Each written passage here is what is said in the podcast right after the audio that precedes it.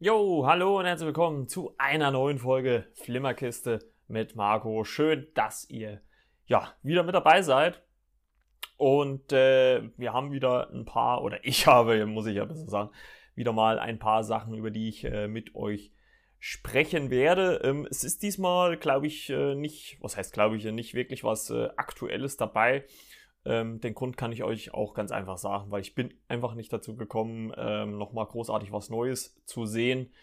Aber nächste Woche wird es dann wieder über aktuelle Sachen gehen. Ich möchte ja sowieso, und ich glaube, das kann ich ja auch mal im Podcast ähm, sagen, verraten, beziehungsweise ich möchte sowieso vielleicht ähm, neben diesen ähm, ja, Präsentationen von, von Schauspielern, also so denen ihre Filmografie durchzugehen, ähm, auch vielleicht einfach mal so Re Rewatch-Folgen machen, also Serien oder Filme, ähm, die man schon lange mal gesehen hat und jetzt äh, wieder für sich entdeckt. Einer zum Beispiel ist sowas äh, wie Die Reise ins Ich. Ähm, Finde ich ein super Film. Und ähm, wie komme ich da drauf? Ich komme da drauf, weil der Sohn von Dennis Quaid äh, bei The Boys mitspielt. Mir, mir war das gar nicht äh, so bewusst. Äh, bewusst ähm, aber die Figur Yui wird von äh, ja, Dennis Quaids Sohn gespielt. Ähm, und, äh, von Jack Quaid, genau. Und also mir war das gar nicht klar, aber wo ich es dann gewusst habe, dachte ich, hä, okay. Und ja, was gab es denn sonst noch? Ähm, newsmäßig war es eigentlich eine relativ äh, maue Woche. Ähm, außer dass halt immer mehr sich die Gerüchte verdichten, dass Black Widow jetzt doch noch verschoben wird. Zu Disney Plus wird äh, Black Widow wohl nicht wandern.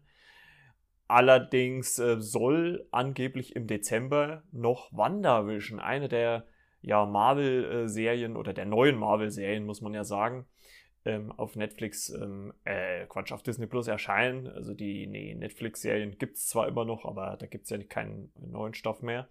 Ja, das ist so eine Meldung, die diese Woche ähm, aufgeploppt ist.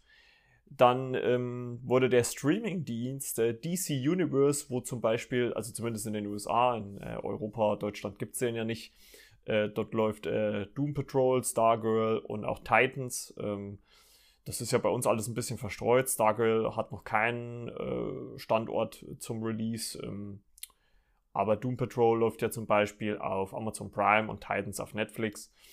Und äh, ja, das wandert jetzt alles zu HBO Max, was in der Hinsicht interessant ist, da HBO Max äh, schon im Laufe des Jahres einen Trailer äh, oder Teaser zumindest ähm, rausgehauen hat, in dem sie verraten, dass sie im Laufe 2021 oder demnächst zumindest, also es ist kein äh, genaues Datum festgelegt, auch ähm, nach Deutschland expandieren, nach Europa, denn äh, der Trailer war deutsch unterlegt.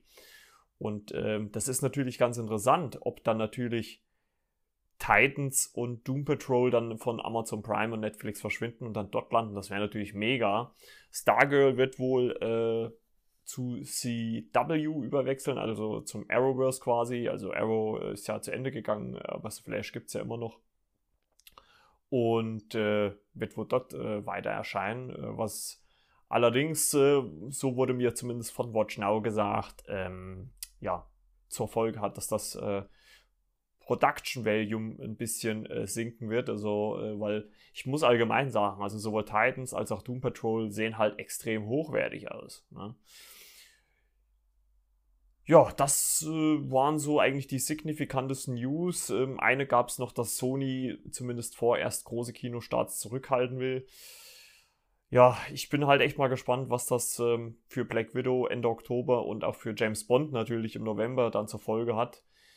Ähm, ich meine, es kommen ja immer noch Filme in die Kinos, aber es sind halt keine großen. Ne? Also ja, muss man halt einfach mal schauen, wie äh, die ganze Geschichte so weitergeht.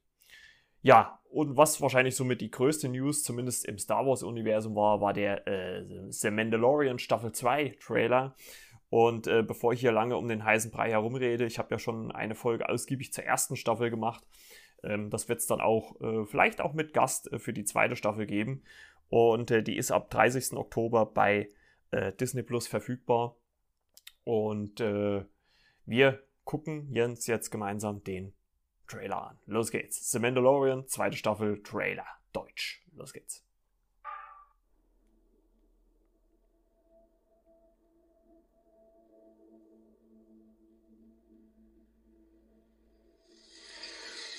Erst The Mandalorian hält halt so die Star Wars Flagge noch ein bisschen hoch, nachdem es mit dem Film ja nicht so gut gelaufen ist.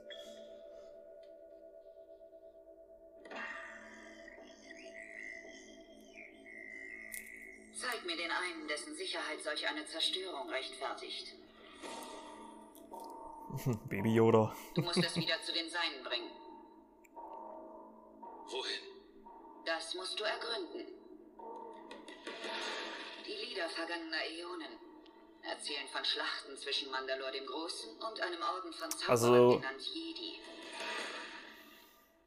Scheint auf jeden Fall wieder sehr viele verschiedene Welten. Dieses Geschöpf dann einem Volk von feindlichen Zauberern übergebe. Oh. Das ist aber auch knuffig, der kleine Kerl. Ab Oktober, ja.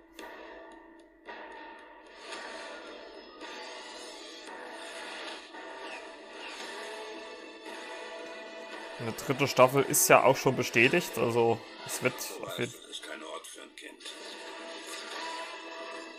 Wo ich hingehe, geht er auch hin. Hab ich schon gehört.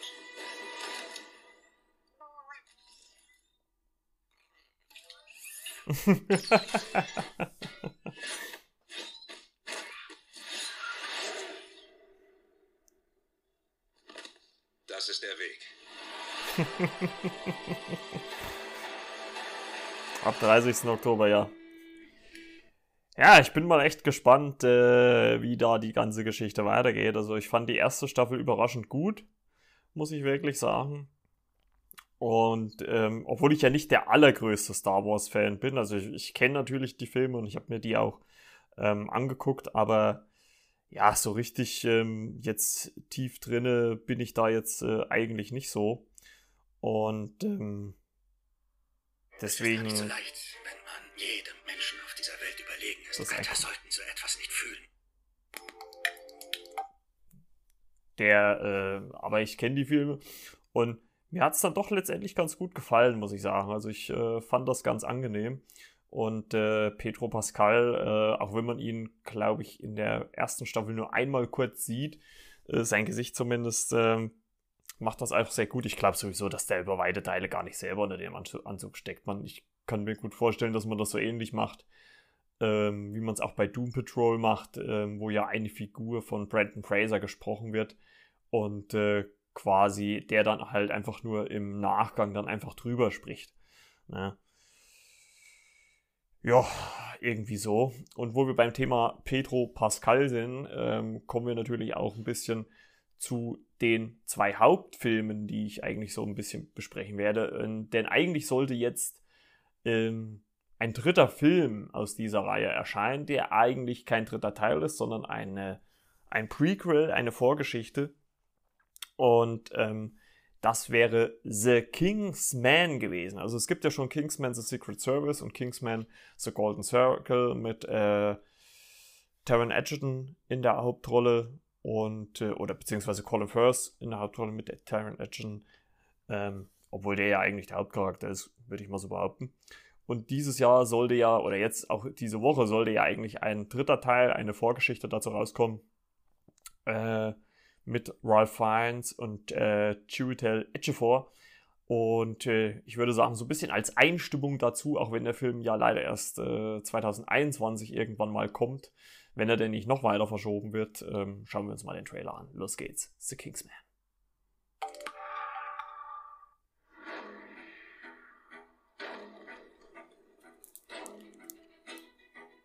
Meine Herde.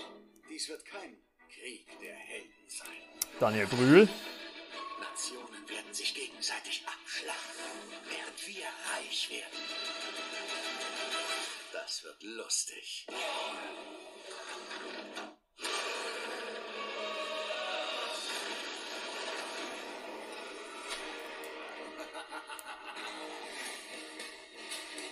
Du kannst mich nicht wegsperren, während die Welt brennt. Es ist natürlich auch geil, wenn man das auch mal in so einem alten Setting sieht. Zweiter Weltkrieg. Oder Erster Weltkrieg?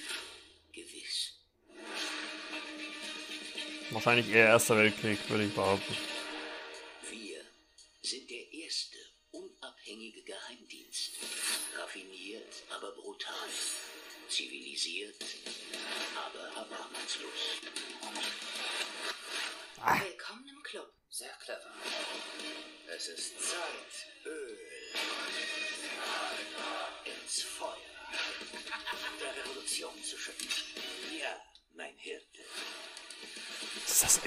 Blunt? Engländer. Das wäre natürlich irgendwie krass. Rasputin, ihr Ruf eilt ihnen voraus.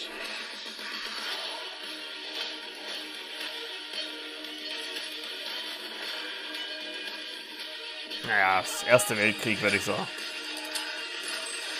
Lasst uns das als Gentleman beenden. Schließlich machen Manieren einen zum Mann. Warum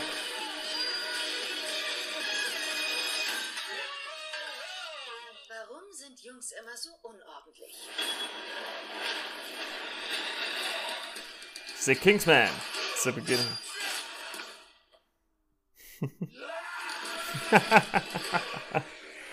jawohl.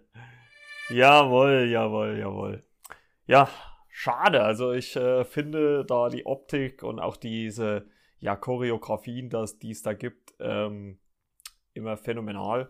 Was uns äh, zu den zwei Vorgängerfilmen führt. Äh, wie gesagt, in der Hauptrolle äh, Colin Firth ähm, im ersten Teil von 2015. Ähm, Kingsman The Secret Service. Regie hat gefühlt Matthew Vaughn, den ich immer mit Vince Vaughn verwechsel. Ich denke immer, Vince, was? Vince Vaughn führt Regie. Und den habe ich eine ganze Zeit lang immer mit Vince Vaughn verwechselt, aber mittlerweile ähm, kriege ich das schon ein bisschen auseinander, weil der äh, Matthew Vaughn auch äh, der Mann, Ehemann von äh, Claudia Schiffer, dem ja, ehemaligen Topmodel oder halt immer noch Model vielleicht ist.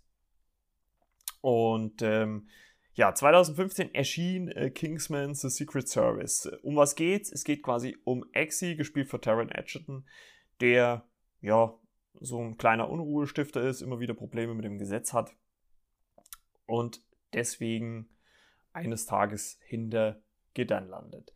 Man erfährt am Anfang des Films, ich glaube, das ist kein großer Spoiler, dass äh, Exis eigentlicher Vater bei einer Mission ums Leben gekommen ist. Er hat den anderen äh, in dieser, während der Mission das Leben gerettet. Daraufhin äh, kommt ähm, Harry Hart, äh, gespielt von Colin Firth, zu Exis Mutter und äh, gibt ihr so auch so einen Anhänger, so einen Orden quasi und äh, sagt, ja, wenn sie irgendwann mal Probleme haben sollten, dann äh, rufen sie die und die Nummer an und sagen sie den und den Spruch und ihnen wird geholfen. Und ähm, das bekommt Exi als Kind mit und ja, nutzt äh, diese Chance, äh, diesen Orden und diesen Anruf zu nutzen, um aus dem Gefängnis freizukommen. Und Harry Hart ergreift die Chance äh, dadurch, dass ein ja, Mitarbeiter der Kingsmen am Anfang des Films äh, ja ausgelöscht wird in einer recht brutalen Szene von äh, Sophia Butella, die schon sehr oft mitspielt. Die spielt auch in der Mumie mit oder auch in äh, Atomic Blonde. Also es ist auch so eine, so eine Frau, so ein Model, was schon in vielen Filmen äh, wie, wie mitspielt. Also wie auch Cara Delevingne, die macht ja auch in etlichen Filmen mit. Und Entschuldigung. Und ähm, die macht das eigentlich auch richtig gut. Ähm, die spielt nämlich so eine Killerin, die ähm, quasi statt normale Beine, äh, ja, wie soll man das eigentlich sagen, so, so, so eine Art Schwert oder sowas hat. Ähm, aber zurück zur Geschichte. Harry Hart äh, nimmt Exi unter seine Fittiche und versucht ihn so von seinem Proleten, Straßen, äh, Ghetto-Dasein, äh, Manieren beizubringen ähm, und bereitet ihn vor als ein Anwärter der Kingsmen. Und äh, zusammen mit einigen anderen, meist eigentlich aus elitären Schulen äh, stammenden Schülern, ähm, ja, absolviert Exi die Grundausbildung, wo es viele verschiedene ähm, ja, Prüfungen äh, zu bestehen gibt. Und zusammen mit ähm, einer Kollegin schafft er es dann auch, alle Prüfungen hinter sich zu bringen. Während äh, der Grundausbildung gibt es allerdings, ähm, und das ist ja so die Hauptgeschichte eigentlich in Kingsman's Secret Service, dass der Bösewicht, in Anführungszeichen, das Hightech-Genie Valentine, gespielt von Samuel L. Jackson, der auch gefühlt in äh, ja, fast jedem Film mitspielt, ähm, ja, die Welt bedroht und viele Promis entführt oder Deals mit irgendwelchen Königshäusern und Regierungschefen eingeht, um, ja, um was zu machen. Und äh, das versuchen die Kingsmen herauszufinden. Denn Valentine äh, entführt am Anfang des Films einen Professor, der wird auch von jemand recht Besonderem gespielt, nämlich von Mark Hamill, den kennen ja viele als Luke Skywalker aus den Star Wars Filmen. Und ja, Harry Hart äh, macht sich halt auf die Suche nach den Gründen für das Ganze. Es stellt sich letzten Endes heraus, äh, dass Valentine versucht mit einer Art Technologie die Leute zum Wahnsinn zu bringen, dass die sich im Prinzip ja gegenseitig äh, dezimieren. Also er versucht einfach die Weltbevölkerung zu schrumpfen, um die Erde. Also im Prinzip eine grundlegende Prämisse wie Thanos. Also äh, weil Thanos, äh, das war ja auch Thanos äh, Gedanke, dass er einfach die Menschheit ähm, halbiert, um halt äh, ja, das, den Fortbestand der Zivilisation im Allgemeinen aufrechtzuerhalten. Und genau das gleiche versucht auch Valentine, allerdings mit einer anderen Herangehensweise, in denen er SIM-Karten gratis verteilt an die Bevölkerung, die in die Smartphones reinkommt. Ich meine, das war auch damals schon, 2015 wahrscheinlich schon sehr aktuell. Da hat ja schon, auch damals schon so gut wie jeder ein Smartphone gehabt. Und dadurch versucht halt die Leute, ja, zum Wahnsinn zu bringen. Das testet er in den USA in einer ja, orthodoxen Kirche, möchte ich mal so sagen, wo sich eine Sekte trifft, trifft und äh, Harry Hart äh, ja, wird quasi von dem Wahn in dieser äh, äh Kirche auch noch angesteckt, äh, schafft es allerdings äh, mit seinen ja, geilen Fähigkeiten, ähm, das zu überleben, wird allerdings draußen von außerhalb der Kirche dann von Valentine Samuel Jackson gestellt und mit einem Kopfschuss getötet. Was mich damals, als ich den Film gesehen habe, ähm, nicht im Kino, sondern auf DVD, schon sehr überrascht hat, dass äh, eine der ja, Hauptfiguren eigentlich so ausradiert wird. Ähm, Finde ich schon ziemlich mutig vom Regisseur Matthew Vaughn. Und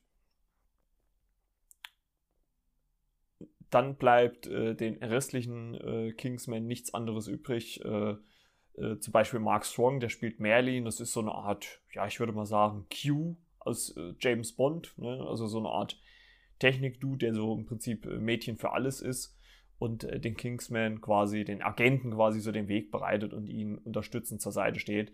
Ja, und zusammen mit Exi und ähm, noch einer Kollegin versuchen sie quasi dann Valentine zu stürzen. Und ich glaube, ich spoiler oder teaser nicht so viel, wenn das letzten Endes natürlich auch gelingt.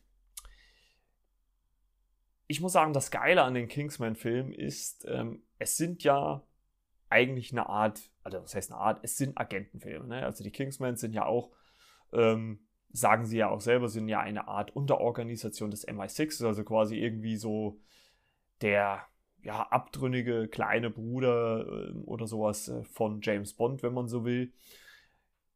Was das Geile an den Kingsman-Filmen ist, ist im Gegensatz, sei es jetzt zu Mission Impossible oder auch James Bond, die ja schon eher, also gerade die Daniel Craig-Filme, als auch jetzt äh, die letzten ja, äh, Mission Impossible-Filme ja auch, die ja schon versuchen zumindest in einem recht realen Setting, sage ich mal, äh, zu agieren. Klar ist das auch sicher teilweise weit übertrieben und hat an der Grenze des, des äh, physisch Machbaren, Allerdings versuchen die das immer so in einem realen Setting zu halten. Also James Bond, glaube ich, würde ich mal sogar behaupten, noch mehr wie Mission Impossible. Und was die Kingsman da halt ausmacht, sind halt einfach dieses leicht oder, oder zumindest punktuell übertriebene. Es ist auch über weite Strecken, finde ich, normal oder zumindest so ein bisschen techniklastig. Aber es gibt halt auch immer wieder Kampfsequenzen, Choreografien, die halt weit über das Normale hinausgehen und die halt wirklich atemberaubend gefilmt sind. Also die wirklich geil sind, geile Kamerafahrten, geile Effekte, ähm, teilweise auch so ein bisschen comicartig. Also es ist halt irgendwie so eine Mischung da draus. Es ist, es ist eine Mischung aus real und so comic-mäßig. Man muss ja auch dazu sagen, dass The Kingsman auf Comics basieren von Mark Miller und Dave Gibbons. Und ich finde das einfach toll inszeniert. Also Und ich glaube, oder würde auch mal behaupten, Matthew Vaughn ist so der Einzige, der das heutzutage noch macht. Ähm, oder der, der halt irgendwie zumindest in dem Kingsman-Film so seinen Stil hat. Ne? Also es gibt vielleicht noch, ja, Zack Snyder könnte man noch so ein bisschen nennen, der auch irgendwie da so seinen eigenen Stil hat, was die Richtung angeht. Aber ähm, letzten Endes äh, ist, würde ich mal sagen, äh, Matthew Vaughn da schon ein bisschen einzigartig. Teilweise auch recht brutal, muss, muss man schon sagen. Also ist nicht gerade gerade ohne das, äh, was da abgeht. Deswegen wundert es mich eigentlich, oder ich sag mal, was heißt wundert mich, aber gehen die Filme schon hart an die Grenze. Also sind halt auch vom, äh, vom Rating her äh, ab 16. Aber er schafft es halt, muss man halt auch sagen, immer wieder das gut zu kaschieren. Also es gibt zum Beispiel, wie gesagt, es ist kein großer Spoiler, am Anfang von The Secret Service, ähm, äh, wie gesagt, einen Agenten, der halt in zwei geteilt wird. Man sieht das aber halt nicht. Also man, man sieht wieder, wie er auf einmal dasteht und fällt in zwei Hälften, aber spritzt jetzt nicht ohne Ende Blut. Also ist jetzt nicht annä annähernd so ähm, dramatisch oder, oder so extrem, wie es bei The Boys zum Beispiel ist, die da ja viel splattermäßiger unterwegs sind. Also so ist halt The Kingsman nicht, weil sie dann wahrscheinlich in die ab 18 ähm, ja, Abteilung rutschen würden. Und das äh, ist ja dann auch immer für einen Film, für die breite Masse dann immer ein bisschen schwierig. Ich finde einfach, es ist eine gute Mischung aus toller Action, ähm, Schurken, Übertriebenheit, aber auch ein bisschen Witz und, und, und Spaß. Also es macht irgendwie Spaß, den Ganzen zuzuschauen weil man halt auch irgendwie weiß, so ernst die Lage auch halt auch ist, es wird immer so mit einem Augenzwinkern betrachtet und ähm, das macht halt irgendwie auch The Kingsman für mich so ein bisschen aus. Ja, äh, war glaube ich auch ein gutes Sprungbrett, würde ich mal behaupten, für äh, äh, Taron Edgerton, der sich dadurch auch ein bisschen beweisen konnte, der ja sowieso, muss man ja auch mal ganz klar sagen, ein ja, äh, fantastischer Schauspieler ist. Also das äh, muss man, glaube ich, ähm, einfach mal so sagen. Und äh, der hat ja jetzt zumindest auch ja, Elton John gespielt, was ja auch ganz witzig ist, weil in der Fortsetzung von The Kingsman The Secret Service, äh, Kingsman The Golden Circle 2017, ähm, Elton John auch mitgespielt hat. Ähm, was ist denn die Ausgangslage? Ähm, wie gesagt, der Film kam drei Jahre später. Ähm, es geht quasi damit los, dass äh, Exi mit einer, mit der schwedischen Prinzessin liiert ist und ähm, mit ihr, mit Mathilde zusammen ist, die er am Ende vom ersten Teil kennengelernt hat. Das fand ich auch schön, dass man sie ähm, da wieder zurückgeholt hat. Äh, allerdings äh, passiert äh, während des Dinners folgendes, dass äh, sowohl das Kingsman-Hauptquartier als auch Exis Wohnung, äh, die ehemalige Wohnung von Harry Hart, äh, in die Luft gesprengt wird und Exi zusammen mit Merlin, gespielt von Mark Strong, auf Spurensuche geht. Letzten Endes entpuppt sich, dass Poppy Adams, gespielt von Julian Moore, dahinter steckt, die ja quasi den Drogenhandel weltweit unter ihre Kontrolle bringen möchte und deswegen die Drogen ja vergiftet hat, also quasi die Menschheit in Geiselhaft nimmt, was sich äh, bei den Opfern so herausstellt, dass sie einen blauen Ausschlag bekommen. Also dass sie, dass sie blau anlaufen, dass sie blaue Adern kriegen.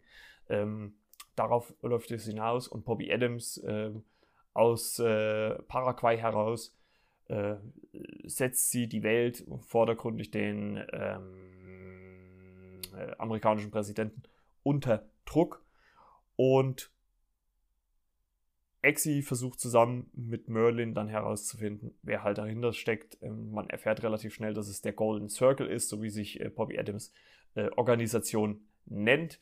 Nachdem allerdings die ähm, Kingsman Hauptzentrale und auch ähm, alle Wohnungen äh, ja, zerstört worden sind, flüchten äh, Merlin und Exi in die USA nach Kentucky, denn dort gibt es quasi die Vettern von äh, The Kingsman, die Statesman, also quasi ein amerikanisches Pendant zur äh, britischen äh, Kingsman-Gesellschaft und äh, bekommt dort Unterstützung. Unter anderem äh, von Channing Tatum, äh, der spielt dort eine Rolle, Jeff Bridges, Halle Berry und ähm, die alle ja, wie soll man da sagen, die alle so, so, so äh, Alkoholnamen haben. Also Whisky, Tequila und so weiter. Also Pedro Pascal spielt ebenfalls auch mit, deswegen habe ich es gesagt, ne? Ähm, The Mandalorian. Und äh, ja, zusammen machen sie sich halt auf die Suche äh, nach Poppy Adams und ja, was soll man sagen? Es passieren allerlei skurrile Sachen. Ich glaube, das skurrilste, oder es gibt für mich in dem, in dem äh, The Golden Circle zwei sehr skurrile Szenen. Ähm, einmal eine Szene, äh, Szene, eine Szene, eine Szene, ähm, als Exi auf dem Glastonbury Festival in England ähm, einer Frau einen Sender verpassen soll, über die, der über die Schleimhaut in die, ja, ins Körperinnere eindringt. Ähm, da es die Schleimhaut äh, mehr oder weniger nur an zwei, drei Stellen im Körper gibt, ne, äh, ähm, bleibt ihr nichts anderes übrig, sie über die Intimzone, um das jetzt mal verblümt auszudrücken, äh, der Frau in ihr Körperinneres ähm, ja, zu ja, integrieren, integrieren sage ich jetzt mal. Also das fand ich schon eine sehr, sehr skurrile Szene. Und ähm, eine zweite Szene ist, ähm, als es äh, Merlin und äh, Exi zu Poppy Adams schaffen, ähm, dass Merlin quasi Exi rettet, denn ähm, äh, Exi steht auf einer Mine, auf einer Landmine und Merlin tritt da drauf und fängt dann an zu singen Country Roads. Und das ist übrigens auch der Post, den ich bei Instagram dazu abgesetzt habe, weil ich den damals schon im Kino, als ich den gesehen habe, phänomenal fand, wie er da drauf steht und Country Roads singt und dann am Ende also man sieht es ja nicht direkt, aber wie er halt explodiert, das ist äh, grandios. Man muss noch dazu sagen, äh, Matthew Warren hat es geschafft, äh, Colin Firth wieder zurückzubringen. Man hat sich nämlich schon im Vorfeld gefragt, ja, wie will er das machen? Der ist doch erschossen worden. Ähm, man blendet quasi nochmal zu der Szene zurück aus dem ersten Teil, als äh, Valentine, also die Samuel Jackson-Figur, äh, Colin Firth, Harry Hart erschießt. Man sieht kurz drauf, wie ein Militärhelikopter landet und äh, Halle Berry und ähm, Channing Tatum aus diesen Hubschrauber steigen und Harry Hart mit einer Art Gelmaske äh, das Gesicht verbinden und ihn dadurch das Leben retten. Er allerdings, als äh, Exi und äh, Merlin ihn bei den Statesmen finden, keine Erinnerung daran hat. Es dauert auch ein bisschen, äh, bis Exi einen Weg einfällt, um ja, Harry dazu zu triggern, wieder seine ja, äh, alten Erinnerungen wachzurufen, indem er, indem er nämlich seinem Hund äh, mitbringt, der zig Jahre gelebt hat. Denn eine, und ich glaube, das kann man ja erzählen, eine Prüfung der Kingsman ist es in der Ausbildung, einen Hund, den sie sich vorher als Welpen ausgesucht haben, mit dem sie die Ausbildung absolvieren, eine Prüfung ist es, den zu erschießen. Was sich allerdings herausstellt, was auch Exi erst im Nachhinein erfährt, dass es äh, Platzpatronen sind, die da an der Waffe drin sind. Also man erschießt halt den Hund nicht direkt also, oder nicht wirklich. Ähm, man bekommt das aber vorgegeben. Und äh, mit diesem Hund ähm, oder mit diesen Erinnerungen an diesen vermeintlichen Tod des Hundes von Harry äh, schafft es Exi zumindest teilweise das Gedächtnis von Harry zurückzubringen, dass er sich wieder daran erinnert. Und äh, zusammen mit Merlin schaffen sie es auch, Poppy Adams, ja, das Handwerk zu legen und die Welt wieder zu heilen. Ähm, was ich ganz toll fand an diesem zweiten Teil, erstens mal Burst wieder zurückgeholt hat, auch relativ früh, wie ich finde. Ähm, was ich ein bisschen schade fand, muss ich ganz ehrlich sagen, war, dass äh, Matthew Vaughn, dass, dass Matthew Vaughn äh, eine Figur aus dem ersten Teil so schnell abgesägt hat und äh, das war äh, Roxy, gespielt von Sophia Cookson, äh, Sophie Cookson. Denn ich fand sie und die Chemie zwischen ihr und, und Exi eigentlich ganz, äh, ja, ganz cool. Und ähm, die wird aber relativ schnell aus dem ersten Teil, äh, aus dem zweiten Teil rausgelöscht. Das fand ich ein bisschen schade. Also ich hätte es ihr gerne gegönnt, wenn sie ähm, da noch mal ein bisschen mehr äh, ja, Leinwandzeit bekommen hätte.